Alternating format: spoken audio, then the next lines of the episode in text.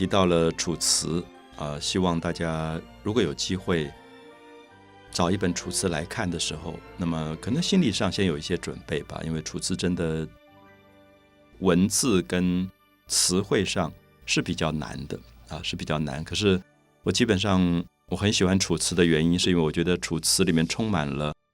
神话的幻想个性，那这一点《诗经》是无法取代的。所以刚才提到《楚辞》，我自己最喜欢的篇章像《九歌》，我们提到他歌颂了宇宙的创造的神东皇太一、太阳神东君，他歌颂了掌管下雨、天上飘的云的神，叫做云中君。他也歌颂了掌管我们命运生死的神大司命、少司命。其实里面可能一般人最喜欢的两篇是《湘君》跟《湘夫人》。大家知道湖南有一条水，有一条河流叫做湘水、湘江。那么这个三点水一个相同的湘，这个湘江是楚国非常重要的一条河流。那么这条河流的优美，使得很多人在河流上划着船的时候，可能会唱着歌。你会感觉到湘君跟湘夫人是河神，是河流之神。可是。你再读下去，你发现他们不只是河流的神，因为在河流旁边，人的心情会变得很柔软。我们有一个字叫委婉，这个委婉就是弯来弯去，弯来弯去。你会觉得河流的弯来弯去，好像代表了一种很缠绵的感觉。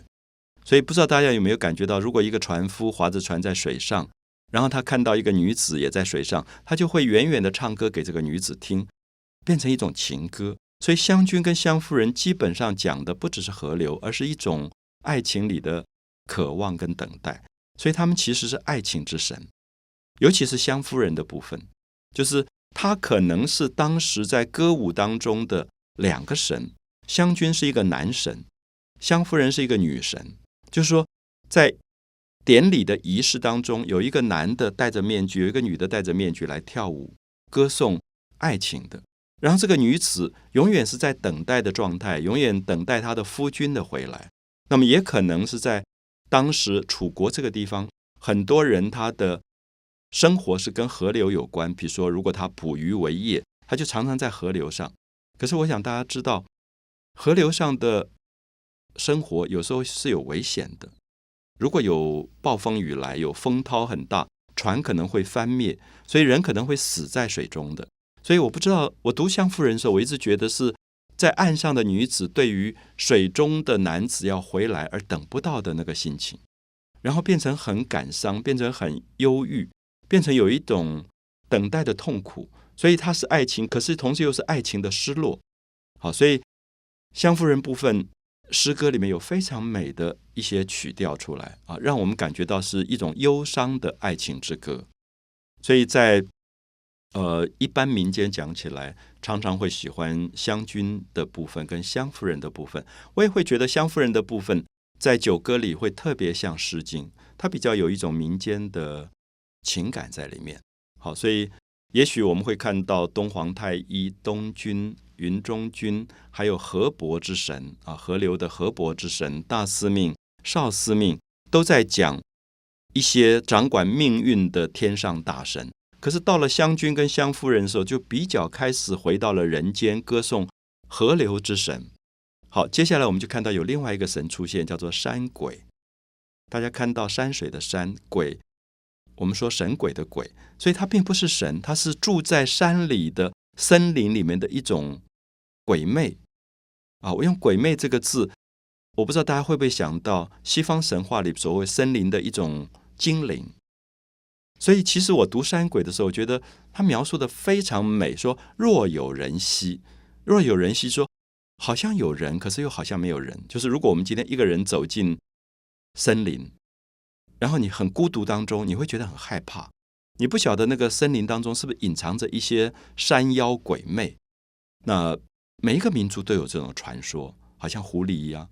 他们忽然变成精灵了。那么，所以它可能是好的，也可能是不好的。然后他常常会一闪就过去了，所以山鬼这一篇，很多人尤其是艺术家特别喜欢，因为山鬼非男非女，非神非鬼，好像存在，好像又不存在，所以它是一个存在在幽暗的森林当中的一种生命，非常神秘的一种存在，所以它会让画家很幻想说，怎么样去把山鬼画出来？山鬼不太是一个具体的形象，而是一种飘忽的那种感觉。好，所以这一篇如果大家去读一下，你会感觉到很像很像希腊神话里面的森林里的女仙啊，这些女妖或者女仙的这种感觉。那另外有一篇是大家很熟悉，就是国殇。那国殇事实上是在讲战争之神，就是在战争当中被杀死的一些男子。注意一下，“伤”这个字是讲二十岁不到死掉的人，因为军队的战士都是很年轻的人，然后在战场上死掉了。那我觉得国殇读的时候，你觉得有一种很大的痛苦，就是你会觉得是在祭祀当中，对于这些死去的为国家捐躯的男子少年的一种歌颂。然后讲的非常的悲壮，说手身离兮，心不成。手头身身体，手跟身体，头跟身体分开了，因为被杀死了，在战场上头被砍掉了，所以手跟身躯，头跟身躯离开了。可是心里面还在努力的追求一个要报答的什么东西。所以他在讲一些战士的死亡，在讲一些年轻死亡的神在战争里的痛苦。讲车错鼓息短兵接，车是战车，战车跟战车因为彼此在打仗，所以那个鼓是车轮的轴都搅在一起了。车错鼓息短兵接，因为车子已经靠近在一起，所以大家不能用长的武器，就用短的刀来彼此刺杀啊！车错鼓息短兵接，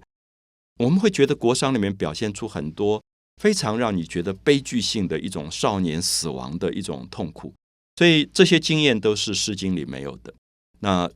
屈原改写了《楚辞》的典礼音乐、典礼歌舞，然后变成了非常美的古老的神话的歌声。所以这是非常难得，因为孔子不喜欢神话，不喜欢怪力乱神，所以神话大量消失的一个民族。竟然在九歌里找回了很多美丽的神话故事，所以我很希望从这个角度，大家可以再一次去认识九歌。不一定每一个字都读懂，可是对九歌的云的描绘、太阳的描绘、爱情的描绘、山鬼的描绘、命运之神的描绘，你可以用一个全新的角度去阅读这样的一个神话诗篇。